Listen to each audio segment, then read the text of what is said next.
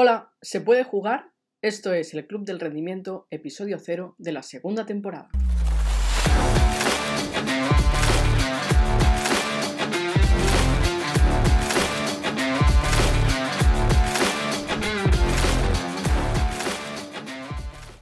En el episodio de hoy voy a enfrentar a Albert Quílez a su propio podcast porque en este mismo episodio de la primera temporada él nos hizo promesas, nos habló de sus expectativas, de sus pretensiones, de lo que quería conseguir, de lo que no quería ser. Así que hoy toca hacer un poquito de balance de esta primera temporada del Club del Rendimiento, por el que han pasado una disparidad de invitados importante. Y tras el examen de esta primera temporada, toca hablar de la segunda, porque habrá segunda, ¿no? Ahora se lo pregunto. Buenos días, Albert, ¿qué tal? ¿Cómo estás? Hacía tiempo que no hablábamos. Sí, eh, esto se vuelve a repetir de una forma un poco diferente, pero estoy igual de incómodo que la primera vez, ¿eh? porque como tampoco sé por dónde va a ir esto. Tranquilo que te vamos a tratar bien. vale, va. Primera pregunta, vamos al grano. ¿Qué nota le pones a la primera temporada del podcast? Empezamos fuerte. un ocho y medio. Porque, o sea, creo que ha ido muy bien, pero al final también hemos aprendido y descubierto muchas cosas por el camino que no sabíamos, ¿no? Entonces, no creo que sea para un excelente, pero sí que estoy muy contento de cómo ha ido. Está bien, buena nota. Vamos a pasar cuentas tú y yo. Porque tú dijiste varias cosas en el episodio cero eh, y toca ver si has cumplido o no. Aquí como las promesas electorales. Dijiste que querías entrevistar a alguien que te cayera mal. ¿Lo has hecho? Em, a ver. Sí y no. ¿Vale? Aquí la gente tiene que tener algo en cuenta. Para que yo entreviste a alguien que me caiga mal, esa persona tiene que aceptar venir al podcast. Y aquí hay cosas que la gente no sabe y es que varias personas que he intentado entrevistar me han dicho que no. No todas me caían mal, ¿eh? Pero al final estoy contento con todos los invitados que han venido, pero hay gente que me ha dicho que no. Eh, entonces, lo de que traer a alguien que me cayera mal, yo lo decía sobre todo por la parte de, al final cuando tienes un, podcast o algún proyecto así, acostumbras a traer gente que es de tu afinidad y que piensa igual que tú y todo eso, ¿no? Entonces sí que he traído gente que igual no conocía tanto o no sabía directamente lo que pensaban y, y eso estaba bien, pero solo puedo decir que hay gente que me ha dicho que no. Bueno, pues lo dejaremos ahí, no, no vamos a indagar más. Y dijiste que no querías tener el síndrome de Pablo Motos. ¿Crees que lo has conseguido? Síndrome de Pablo Motos es lo de que al final el entrevistador es más protagonista que, que el invitado. Y eso lo tendría que decir la gente. Yo al menos lo he intentado tener presente. Sí que es verdad que es difícil a veces como el intentar participar y formar parte de la conversación y que no sea tanto hacer preguntas y hacer respuestas, pero intentar dejar su espacio a la persona que ha venido y que al final es quien tiene que, opinar y decir lo que, lo que le parezca. Entonces, yo creo que no he tenido síndrome de Pablo Motos, pero eso que lo diga la gente. Vale, me parece bien. Es comodín del público. eh, tengo que decirte que desde fuera no, no lo has tenido. Vale, me quedo más tranquilo. Ya está. vale, ¿crees que la gente le ha sorprendido el perfil de los invitados? Yo creo que sí. Eh, y además, porque varias gente me lo ha dicho. Pero yo ya avisé al principio que esto sería así, que quería hacer algo un poco loco y traer gente eh, muy diferente. Y además pienso que todavía faltan muchos perfiles por venir que la gente mm, no se imagina. Pero mi intención cuando nació el podcast también era intentar mostrar, llegar a nuevas audiencias y llegar a nueva gente y nuevos perfiles, por supuesto, pero también intentar dar a, conocer y demostrar la idea esta de que el rendimiento no está solo en la élite deportiva y que hay muchos entornos, incluso dentro de la élite deportiva, figuras que están por detrás y que no lo parecen tanto, que también son alto rendimiento y que detrás hay muchísimas experiencias y anécdotas, historias de las que se puede aprender y pueden ser muy interesantes. Así que esta primera temporada intenté abrir el abanico tanto como pude. De hecho, no hay dos perfiles iguales en toda la temporada. ¿Por eso crees que estos perfiles tan diferentes que han venido tienen cosas en común a nivel de rendimiento? Yo creo que sí. Y si alguien ha escuchado varios episodios, o, todos o casi todos, se dará cuenta que aunque tengan realidades, trabajos, situaciones muy diferentes, hay cosas que eh, se repiten. Lo que yo diría que tienen en común es factores que a lo mejor no son muy extraños, pero lo que es difícil es reunir muchos de ellos o varios de ellos. Por ejemplo, la mayoría que han venido están medio locos, es decir, que hacen muchos sacrificios y, no sé, cosas muy locas por, por su trabajo o por mantener la situación que tienen. Y a eso no todo el mundo está dispuesta. Pero bueno, también hay gente que está muy loca, ¿no? Luego que eh, les apasiona lo que hacen, porque te das cuenta que casi todos cuentan, hablan con mucha pasión de su trabajo y lo que hacen y tal. pero si no estuvieran tan apasionados, no sé si podrían haber invertido tanto tiempo y haber sacrificado tantas cosas. Y luego también muchos demuestran que, aunque han tenido altibajos durante el camino y eso, que han confiado mucho en ellos. Y han confiado mucho en ellos incluso más de lo que lo hacían desde fuera antes de que fueran tan buenos o tan reconocidos o todo esto. Entonces, estos factores creo que se pueden encontrar en muchas personas, pero lo difícil es reunirlos todos o casi todos. Y creo que eso es lo que tienen en común las personas que, la mayoría que han venido al podcast, todas estas cosas las tienen. Y por eso creo que están tan por encima de la media o, son tan top en lo que hacen. Está bien. ¿Y qué opinas del impacto y de la popularidad del podcast? A ver, yo creo que son dos cosas diferentes. Una es el impacto y la otra es la popularidad. Con el impacto estoy bastante contento con la popularidad me da un poco igual. Además, creo que nuestro formato no es el mejor para tener popularidad, porque como ya sabemos y hemos comprobado, al final las redes y todo esto, que yo las odio muchísimo, eh, funcionan en parte por repetición, ¿no? Y nosotros estamos sacando un episodio cada tres semanas, es el formato que elegimos, para intentar respetar la calidad y todo eso, pero sacar un formato cada tres semanas no es lo, más agradecido a nivel de audiencia y a nivel de estar presente todo el rato. Entonces, mm, como popularidad no es lo mejor, pero me da bastante igual. Como impacto, espero que haya podido servir y, llegar a gente. Y aquí creo que hay un problema, porque la popularidad las, en las redes cada vez me importa menos. El número de seguidores y el volumen total a cual llegas, da igual, porque hay tantos podcasts y tantos proyectos que todos vemos un montón de cosas, pero a muy pocas realmente prestamos atención. Entonces, eso que se dice tanto del engagement, de realmente conectar, yo prefiero conectar con mucha menos gente, pero que sea de una forma significativa, que no llegar, no sé, a un millón de personas, pero pasar por delante y, ya está. Así que impacto sí que me importa bastante, popularidad cero. Está bien. ¿Y cómo te has sentido tú haciendo el podcast? Pues he pasado por muchas fases, porque realmente me he dado cuenta de que es difícil eh, hacerlo bien. Yo estaba muy acostumbrado y estoy a hacer videollamadas y me paso el día hablando con gente y mi vida no ha cambiado mucho de hacer el podcast porque muchas de estas conversaciones que ya tenía las tenía en privado y lo que, lo que hemos hecho es poner la pantalla a grabar y hacerlo público. Pero sí que un poco esa responsabilidad de en el tiempo que tienes con alguien, intentar sacarlo mejor, estás ahí un poco con la cara dividida, en tensión, intentando que esté cómoda la persona que viene, pero a la vez hacer preguntas que puedan ser interesantes, pero que la conversación fluya.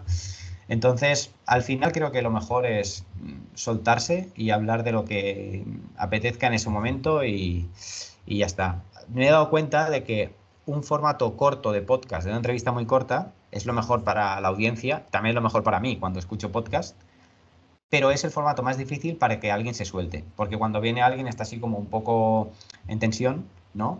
Y a la que pasa el rato es cuando la gente se va soltando más, pero normalmente es cuando tendrías que terminar el podcast.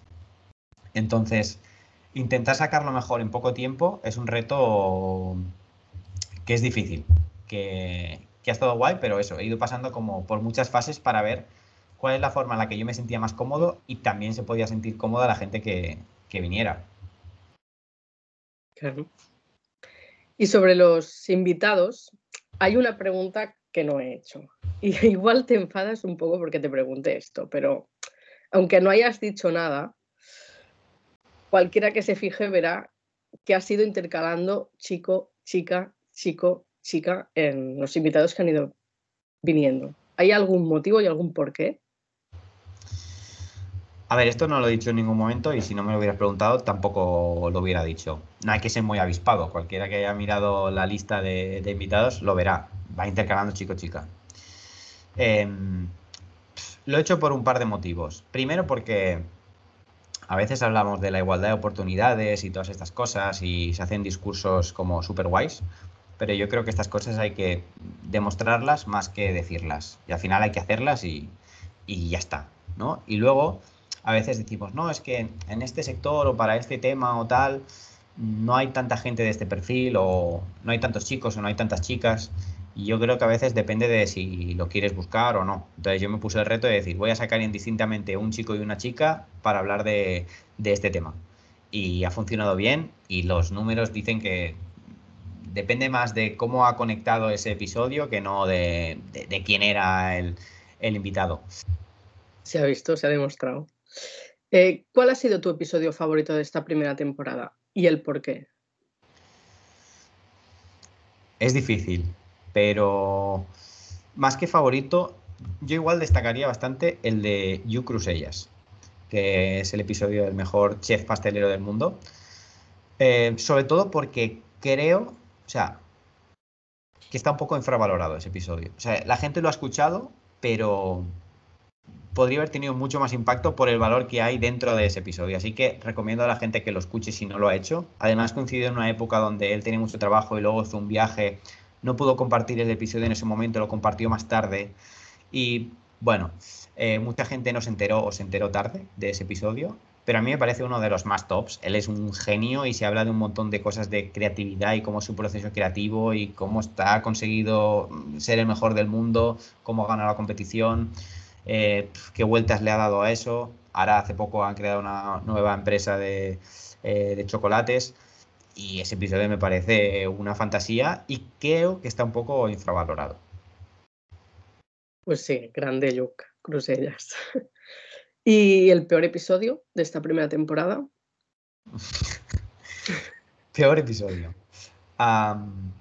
mira, esto no te lo hubiera dicho al principio, antes de empezar el podcast, pero me he dado cuenta que el, peor episodio es cualquiera que, mm, por el motivo que sea, no se escuche bien, o que tenga interferencias, o que el audio vaya mal, porque a veces piensas que el peor episodio tiene que ver con el invitado, pero tú puedes traer el mejor invitado del mundo, el más popular, el más polémico, el que podría ser la hostia, pero si el audio no se escucha bien, la gente lo va a parar. Y yo soy el primero que no me va, lo voy a parar porque no me va a gustar. Entonces, por muy bueno que sea el episodio, si no se escucha bien, y también lo he visto en otros podcasts, que el que entrevista se escucha mucho más fuerte que el entrevistado, que hay interferencias, que se para. Al final, el peor episodio es el que la gente no escucha. Y ese es el motivo principal por el que la gente no va, no va a escucharlo. Porque al final, luego, para gustos, hablas de un tema y a alguno le interesará más y a otro le interesará menos. Pero si no se escucha bien, no le interesa a nadie. Pues sí, desde aquí pedimos disculpas por los problemillas que hemos tenido algunas veces y las gracias por los que se hayan quedado a escucharlo entero. Y en general se escuchan bastante bien todos, ¿eh? pero sí que alguna vez hay algún problemilla y tal y te enteras a posteriori y arreglar eso es, es difícil porque tendrías que volver a repetir o algo. Entonces por eso creo que el peor es cuando tienes algún fallo más técnico que del invitado en sí. Pues sí. ¿Puedes contar algún secreto o algo que te haya sorprendido de algún invitado o episodio? Es que quedarme solo con un secreto. Es que han pasado tantas cosas. Solo ha habido 13 invitados, pero han pasado tantas cosas. Si quieres, o sea, te puedo subir la apuesta y me atrevo a decir como algo muy rápido de cada uno, si quieres. Para que veas que todas las cosas que han pasado es que me sobrarían anécdotas, la verdad. Venga. ¿Te los voy diciendo o los tienes en mente? Vale, bueno, si me los puedes decir en orden, porque igual alguno, si tienes la lista por ahí, porque igual alguno me lo salto, pero creo que podría decir algo de cada uno, ¿eh? Te los voy lanzando. Seba Saiz. Seba Saiz. Hombre, él fue el primero y nunca más podrá haber otro primero, así que fue el primero, fue especial y contó un montón de historias, yo creo que súper interesantes para mucha gente que le cuesta salir de su país o que mm, en el sitio donde está cree que no tiene lo que podría hacer y tiene que dar un salto y un viaje a lo desconocido. Y él con su experiencia en Japón lo explicó increíble. Y además demuestra que habiendo seguido un camino que no era el establecido, ha conseguido los objetivos que aparentemente quieren todos. Entonces, que al final no hay una única forma de, de hacer las cosas. Y eso en ese episodio lo explicó increíble. También dijo, se comprometió a que si esto llegaba al episodio 100, el 100 sería él, otra vez. Bueno, lo tenemos Reto a eso y bueno, yo digo que aún se puede relajar un poco, pero que no se despiste mucho, que de aquí poco tiene que volver a venir. Vale, Alicia Roca. El episodio de Alicia estuvo muy guay y me sorprendió mucho una cosa y es que ella contó el problema este que tenía de cuando era pequeña, que no podía caminar, que iba con un aparato en las piernas y esa historia no la sabía ni yo. O sea, me enteré mientras hacíamos el podcast, sabía que bailaba increíble, la conozco hace años, pero eso de que llegó a ir con un aparato porque no podía ni caminar, la verdad es que me sorprendió bastante. Y esa historia, cuando la explica ahí, es bastante heavy. Carlas Foz. Carlas Foz es una agente de deportistas y es un perfil que yo tenía ganas de traer porque es como una figura muy oscura y que no se conoce y tal. Y es un episodio que gustó muchísimo. O sea, estuvo, estaba en el top 3 casi toda la temporada. Eh, porque no sé, daba como mucho morbo todas las cosas que contaba. Y lo guay de que viniera Carlas es que siendo agente tampoco se guardó nada. O sea, explicó todo lo que pensaba y no tuvo secretos ni tabús, ni y eso estuvo espectacular. Porque al final vino aquí a pecho descubierto y lo contó absolutamente todo. Y creo que por eso a la gente le gustó mucho, porque se vio que no se escondía nada. Sí, dio gusto ver a alguien así, ser tan transparente. Exacto. Esther Iniesta. Bueno, Esther Iniesta, la anécdota es que tú me dijiste que después de escuchar el episodio, cuando aún no se había publicado, que te habías cansado solo, solo de escuchar el episodio ya te habías cansado tú, ¿no? Sí. Es que claro, esta tía es una máquina que Esther era triatleta, empresaria, youtuber y hacía tres cosas que a la gente le cuesta hacer solo una. Y claro, el episodio, la forma en la que lo contaba y hacía las cosas y tal, eh, era increíble, porque es que te desprendía una energía esa tía que, o sea, claramente decías, tú estás a otro nivel, ¿no? O sea, claramente no todo el mundo puede hacer esto. Pero es una demostración de que sí que se pueden hacer cosas bastante heavy cuando todo está un poco alineado y, es capaz de poner las ganas y el sacrificio. Y también el talento que ella lo tiene. Siguiente. Lo voy a decir sin adjetivos. Sergio Romero. Sergio Romero es que se presenta solo, ¿eh? No, no hace falta decir nada. Este ya sabía lo que iba a pasar porque, claro, es un tío que comunicando es increíble eh, dice las cosas llanamente como las piensa y creo que por eso conecta tanto con la gente. Y parece, hostia, he traído un fisio al podcast de rendimiento, no sé qué. Ya, pero es que este es de los más top que ha venido por aquí. Y las cosas que explica, cómo las cuenta. A mí lo que más me gusta de él y de su episodio, y recomiendo a todo el mundo que lo escuche porque es un tema que puede afectar a todos, es la demostración de una persona que sabe muchísimo pero que a la vez te cuenta las cosas de una forma que las pueda entender cualquiera. Y eso es muy difícil. Y además, de una forma que cualquiera conecta con el mensaje porque te, llega muy fácil. Eso es muy difícil hacerlo. Yo tengo que decir que desde que escuché su episodio mm, voy por Barcelona fijándome en la gente que va en chancletas y sufro por ellos. Ya no vas en chanclas, ¿no? Ya no vas en chanclas a Plaza Cataluña. Quien no haya escuchado esa historia, que se mire el episodio porque... Me ha creado un trauma. y, la siguiente es una que a mí realmente me sorprendió muchísimo cuando me la dijiste, Ivana Icardi.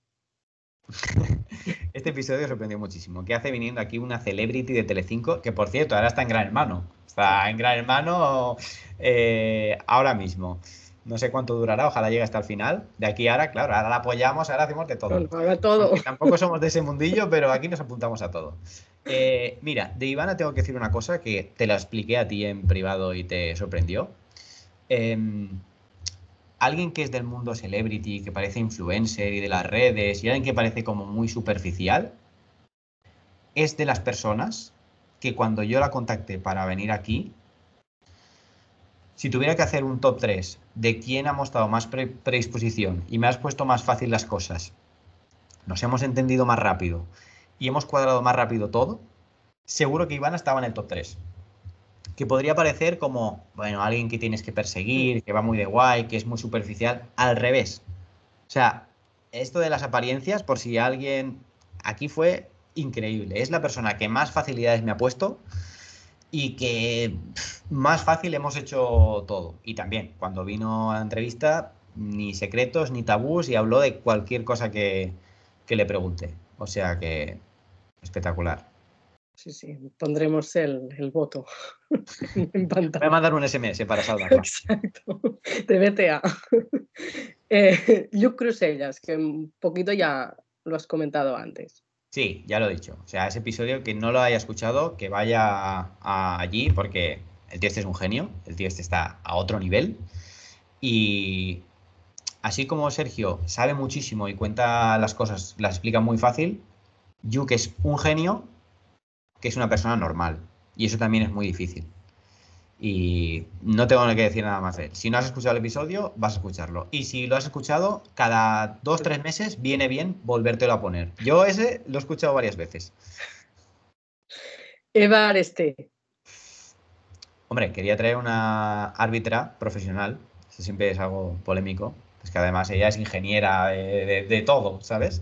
Entonces un perfil también peculiar. Y ese episodio también fue muy escuchado por la polémica, por el morbo, por el y me gustó porque le puse retos, ella es una tía cañera y tal, y le puse retos y cosas y las resolvió súper bien. No se escondió de responder a nada, e incluso intenté que nos picáramos un poquillo y ese estuvo muy divertido, me lo pasé muy bien con ella.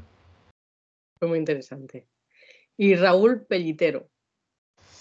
Este es un, perfil de los que yo pensaba que la gente se iba a sorprender, porque al final él gestiona patrimonio de futbolistas, es abogado y se dedica más al tema de finanzas y tal, pero salieron temas que creo que pueden ser interesantes para todo el mundo, gente joven, pero gente de todas las edades, de cómo gestionar el dinero, qué hacía él con sus clientes, qué aconsejaba a deportistas jóvenes, eh, un montón de, de cosas que algunas eran como de gente que tiene mucho dinero y gente muy top, pero otras eran aplicables a cualquier realidad, cualquier nivel, sobre todo gente que está empezando, cómo empezar a gestionarlo todo, de qué cosas tenían que revisar en un contrato que podían ser importantes y que te puedan engañar, y, o sea, cosas que me parecen súper útiles y que al final tampoco veo en muchos sitios que se publiquen. dije, Raúl tiene que, tiene que venir aquí. Bueno, yo en este tome notas. Merichel Bellatriu. Este me, me encantó porque yo tenía miedo de que, o sea, Meritxell Beatriz al final es una psicóloga clínica y deportiva que ha estado cinco años en la Masía del Barça y la conversación fue muy interesante, pero tenía miedo que se fuera a un nivel como muy técnico y que habláramos de cosas muy frikis. Y contó un montón de anécdotas, experiencias y utilizamos un poco su trayectoria y su historia para mm, sacar cosas del mundo de la psicología que puedan ser útiles y creo que quedó muy aplicado. Mérito suyo porque lo explicó súper bien y este estuvo súper guay. Gente que esté interesada en temas de psicología deportiva y tal, tiene que escuchar ese episodio porque lo explicó súper bien. Sí. Javi Torralba. Javi hizo aquí una fiesta. Es el único que hemos hecho dos partes de un mismo episodio porque no, no, no nos atrevíamos a cortar nada. Eh, ese estuvo increíble, a la gente le gustó mucho. También es verdad que dentro del nicho del baloncesto era muy conocido y ya la gente le conocía y bueno, es alguien que tiene mucho carisma. Pero creo que también contó cosas que él nunca había contado nunca, eh, tanto personales como de su trabajo y cómo ve el mundo del baloncesto y bueno, cómo ve el, desarrollo del talento y mentimos toda una charla de casi una hora en desarrollo del talento, que es un tema complejo y me lo pasé muy bien. Y por último, Aroa Sancho. Aroa Sancho, como dije en ese episodio, es un episodio que tenía claro que lo quería hacer el último desde el episodio 2, porque pensaba que todas estas cosas que estaban haciendo de rendimiento no tenían que ir enfocadas a ser más guapos, más guapas y ser los mejores del mundo, sino que todo este poder e influencia que podamos conseguir, creo que hay que utilizarlo para hacer algo significativo. Y quién mejor que ella, que al final es una super profe que ha dado la vuelta al mundo en mil proyectos y ha sido, yo qué sé, profesora en tres continentes, haciendo una escuela, no sé dónde, en un orfanato, en, o sea, mil proyectos que podían un poco ponernos los pies en el suelo y coger un poco de perspectiva de muchas cosas. Y, aparte que es una persona súper formada, que no para de, formarse, ahora estaba en temas de neuroeducación y, y cosas así y también compartió muchas cosas que están igual entre el mundo de la educación, el mundo personal, el mundo del desarrollo, el mundo del deporte y, creo que esa es una charla muy necesaria y muy transversal independientemente de lo que hagas y a lo que te dediques. Y así lo compartí y si alguien no lo ha escuchado creo que debería hacerla. Sí, fue una charla muy inspiradora, la verdad. Y las dos últimas preguntas de esta primera temporada. La primera, ¿qué has aprendido haciendo el podcast? Y lo, si lo puedes extrapolar a otros ámbitos de tu vida, tu día a día. La mayoría de, invitados que han venido yo ya les conocí y, y, he hablado con ellos alguna vez.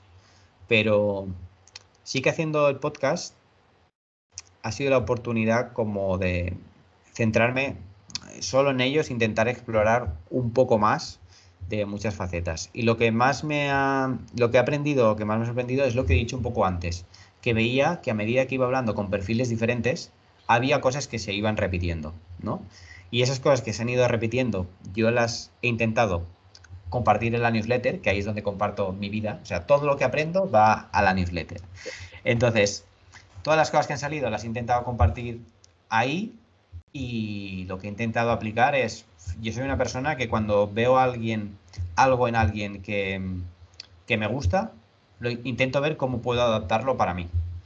Y si veo que no me gusta, pienso cuál sería la alternativa que me gusta para mí. Entonces, al final siempre me intento quedar con algo. En este caso, casi todo lo que he visto lo he intentado adaptar o, luego lo he compartido ahí en la newsletter para, para todo el mundo. Vale.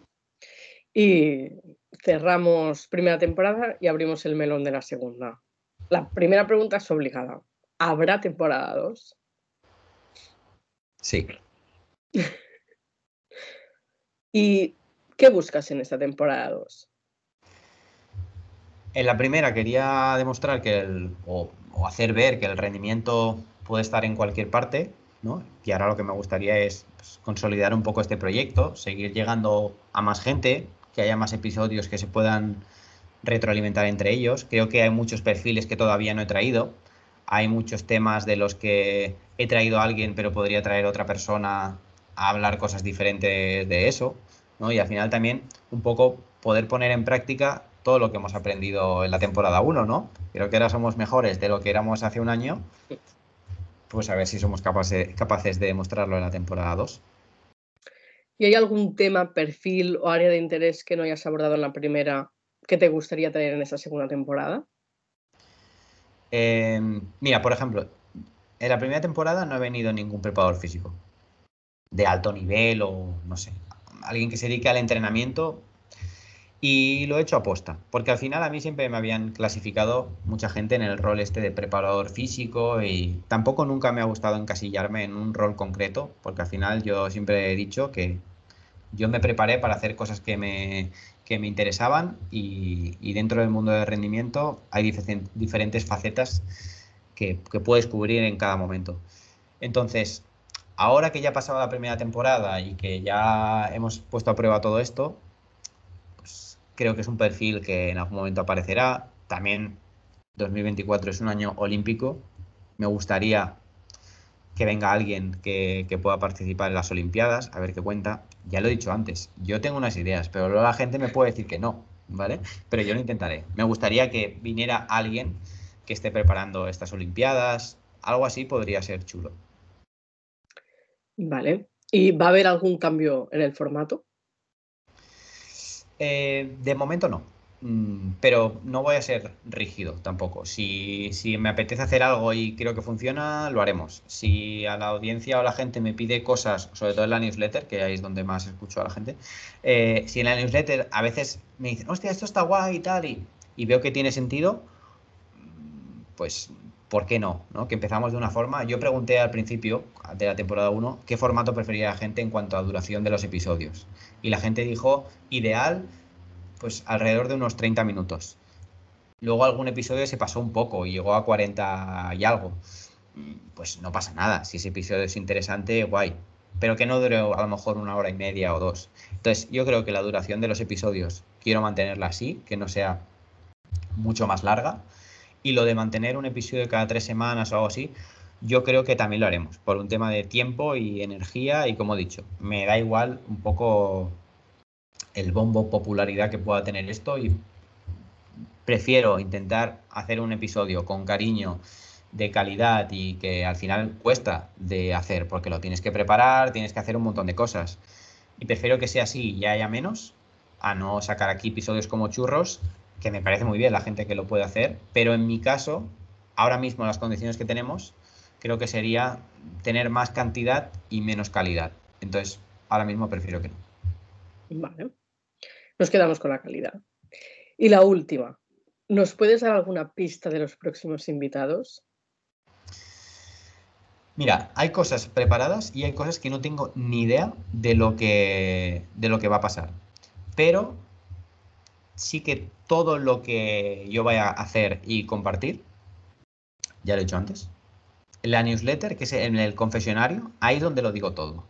Y esto quiero que sea gratuito y me gustaría que siempre fuera gratuito. Incluso contenidos premium que hemos sacado de algunos podcasts, lo que he hecho es compartirlos en la newsletter gratuitamente, pero para un grupo selecto que apoya el proyecto y que sigue todo lo que hacemos y tal.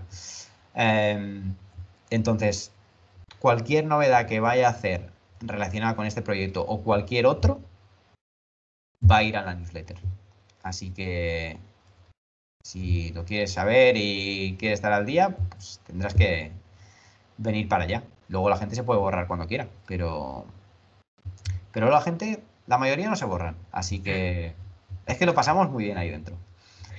Y para los que no tengan ni idea y no hayan oído hablar nunca de la newsletter, ¿qué cuentas ahí? La, gente es que se piensa que esto de la newsletter es el típico mail de spam que te mandan de una tienda que compraste hace tres años con un bonus de descuento, pero realmente al final la newsletter es un espacio donde me comunico con la gente vía mail cada lunes y cada viernes, mando un mail a las 6 de la mañana para empezar y terminar la semana como un equipo y y básicamente ahí cuento todo lo que no me apetece contar en redes sociales. Es como si fuera mi, red social privada para un grupo selecto. Y al final hay muchas cosas confidenciales de mi trabajo que tampoco me apetece como contar y tal. Pero ahí sí que me siento cómodo para, no sé, contar todo lo que pasa. Y he contado cosas que no me hubiera imaginado, pero personales, de trabajo, de deportistas, de clientes, de la empresa, de absolutamente todo. Y el feedback ha sido súper guay y no sé, en redes sociales no me siento tan cómodo contando muchas cosas y cuento lo más importante o lo que pactamos contar, pero en el otro sitio voy, voy sin filtros y intento compartir todo lo que aprendemos y todo lo que nos pasa para que pueda ser útil para, otra gente. Siempre intento vincularlo con temas de rendimiento, pero es que al final ya hemos visto que el rendimiento está en todas partes. Entonces, de eso va la, la película. Si, si, alguien tiene curiosidad y no sabe o de lo que estoy diciendo, que entre y, verá lo que es. Es gratuito, ya digo, es gratuito y, quiero que siempre lo siga siendo. O sea que ese es el plan. Bueno, a lo, mejor algún día tendremos que hacer un recopilatorio de todas esas anécdotas. Ya veremos. Pues hemos llegado al final. Ya, ya no hay más preguntas no ha sido para tanto, creo yo. No, estaba. Me, he visto reflejado como. Supongo que así es como se sienten los invitados cuando vienen a, al podcast. Eh, está más, más inquieto que la primera vez. La primera vez venía aquí todo flipado sin tener ni idea de nada. Pero ahora que sabía que habían pasado muchas cosas, digo, a ver qué, a ver qué me sacan aquí. Pero bueno, yo creo que ha ido muy bien. Creo que para poner notas en la primera temporada y ser un poco una previa de lo que puede venir, creo que, que ha estado guay. También ha servido un poquito de calentamiento.